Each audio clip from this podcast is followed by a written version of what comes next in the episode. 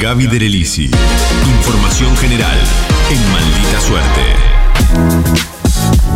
Otra vez los incendios en el delta del Paraná. Ayer habíamos anticipado que íbamos a estar hablando de esto. Eh, otra vez el humo, parte del paisaje eh, de los rosarinos en este caso, porque bueno, el viento ha soplado eh, justamente como para que estuvieran prácticamente sin poder respirar eh, durante estas últimas horas, ahí en, Rosario particularmente, y están denunciando por supuesto que ella se torna realmente insoportable poder vivir más o menos tranquilamente en esa zona, producto de estos incendios presuntamente intencionales. Decimos presuntamente porque todavía, digamos, no tenemos a ciencia cierta eh, la confirmación de que esto así sea. Si bien el viento sur y las lloviznas durante la madrugada en Rosario aplacaron el humo, sigue la bronca, sobre todo seguramente deben haber visto, del intendente de Rosario, Pablo Havkin, que pidió que eh, a los jueces que pongan presos a los responsables de los incendios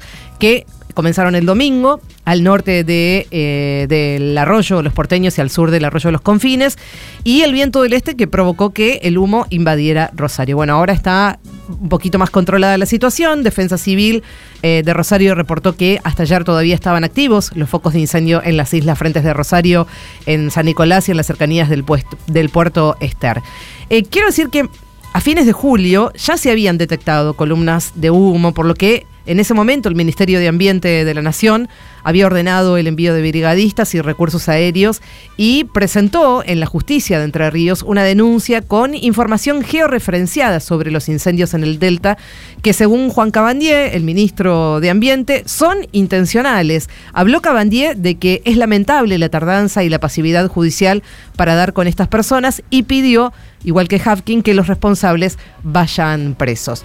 Vamos a empezar a meternos un poquito en esta cuestión. Hablamos con Pablo Cantador, que es de la agrupación ecologista El Paraná No se toca sobre todo sobre los intereses económicos que hay detrás de los incendios y si las herramientas que tienen los estados sirven para identificar a los responsables. Los intereses no son los mismos en esta zona que en otras partes del delta. El fuego que vemos en la parte del delta de Buenos Aires, ahí hay claramente intereses inmobiliarios. Vemos que donde se ha prendido fuego después intentan hacer un barrio. Después en la zona más de San Pedro está claro que son lugares donde se ha utilizado terraplenes en algún momento han cerrado y han empezado a secar el humedal y donde ya se han contratado siembras. Y en nuestra zona, de Rosario, cercano a la traza vial, en la isla de Victoria, algunos, varias veces, hemos denunciado los terraplenamientos que hay, ¿no? Y de máquinas que ingresan al humedal. En esta zona lo hemos logrado frenar. Nuestras continuas denuncias lo hicieron. Hemos logrado que saquen las máquinas. Sin embargo, bueno, hay kilómetros de terraplenes. Después hay también algo que venimos diciéndolo de hace tiempo, que la casa furtiva es algo que no se controla y nosotros creemos que son parte del problema del fuego, porque cuando andamos en el interior del humedal los cruzamos y vemos cazadores que se mueven con total libertad. Cuando se pregunta a quiénes prenden fuego, bueno, prenden el dejar estos territorios librados a su suerte. No hay una presencia del Estado, tenemos comisarías aisladas, con poco personal, sin los elementos para poder controlar, salir a patrullar. No es de extrañar que suceda esto 2022 como en el 2020 y 2021. En estos tres años no ha ocurrido nada diferente. Lo único que puede ser diferente es que los brigadistas llegan al otro día de que se prende el fuego, pero no vemos que se haga prevención de los mismos. Los faros, con decir dónde se inicia el fuego, eso no sirve de nada porque todo lo vemos también si nos asomamos al río de donde se prende el fuego, pero no vemos que haya una acción inmediata de ir al lugar, ver quiénes son y por qué están prendiendo. Hoy día, después de miles de incendios, no tenemos a una persona que hayan agarrado prendiendo fuego. No hay nadie.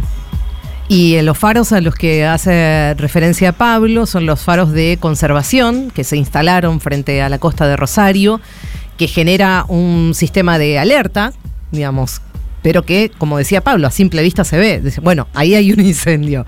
Y lo que sucede es que eh, eh, este sistema de alerta no es cubierto inmediatamente. No sé, desde las organizaciones e incluso los propios concejales de Rosario, que ayer, dicho sea de paso, se reunieron de urgencia, coinciden en que si no se concurre inmediatamente, esos faros no sirven de mucho. Prácticamente diríamos que no sirven de nada. Eh, la región del delta del río Paraná abarca una superficie total de 17.500 kilómetros cuadrados repartida entre Buenos Aires, Entre Ríos y Santa Fe. Escuchen estos números.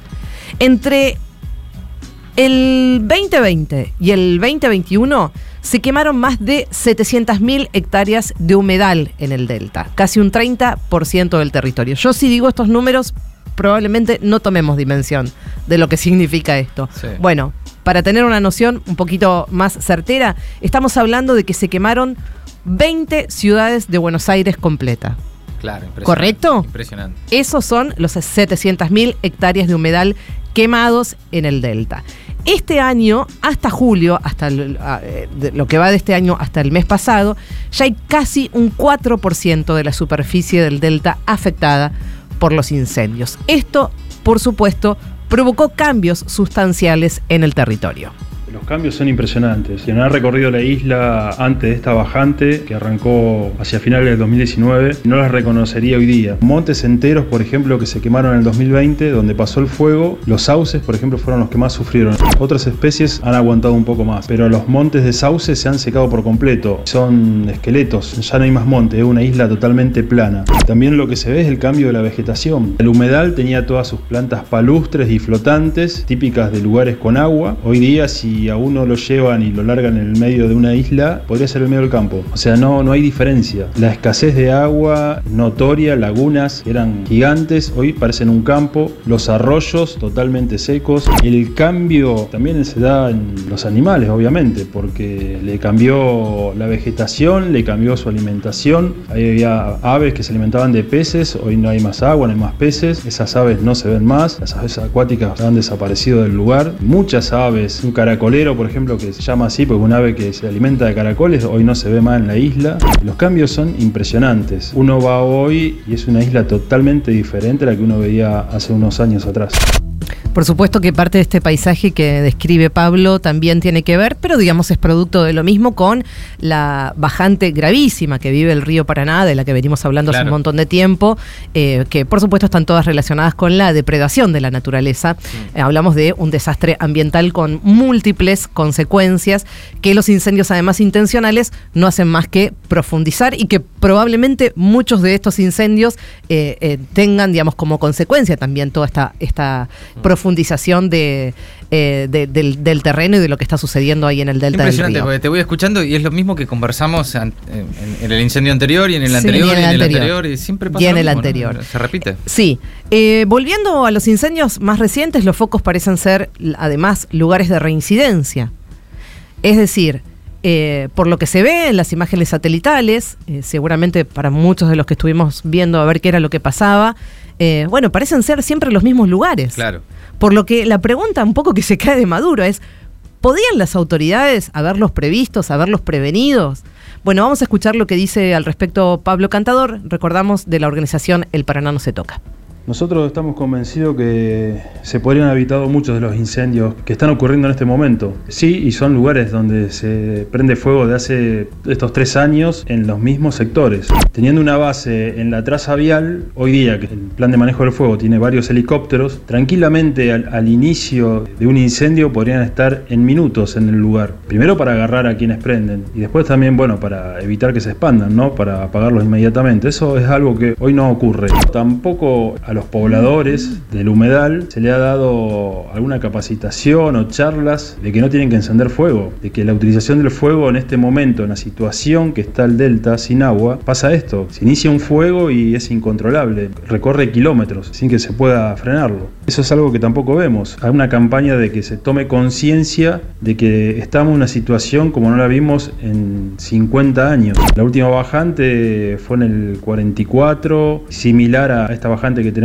hoy. Bueno, novedades de las últimas horas, como decíamos, eh, concejales rosarinos que pidieron una reunión con Cabandier, ayer se reunieron de urgencia, eh, Cabandier que hoy va a estar, eh, y no sé si, si esto ya sucedió, pero eh, estaba yendo al Juzgado Federal de Victoria para ampliar una denuncia y entregar más información de la que ya entregó el mes pasado. Todas las fuerzas políticas del Consejo Deliberante de Rosario eh, se pusieron de acuerdo, digamos. Esto mm, creo que nadie lo, nadie lo pudo hacer en la política argentina, ¿eh? pero ahora sí, están todos de acuerdo eh, con constituirse además como querellantes en las causas judiciales que ella presentó Ah, el intendente Rosarino Hapkin. El tema es Sí, ¿Qué sí. pasa con, digamos, con esto, digamos, si se avanza en algún lado? Eh, evidentemente no, ¿no? Mañana a las 6 de la tarde, como mencionábamos también. ta- también, siempre se presentan denuncias. Sí, y después evidentemente Y luego nunca. no, no pasa nada. Bueno, mañana decíamos a las 6 de la tarde, ciudadanos, ciudadanos autoconvocados, movimientos ambientalistas, van a hacer una gran concentración en el Monumento Nacional eh, de la Bandera, bajo las consignas basta de quemas, basta de humo, basta de violencia.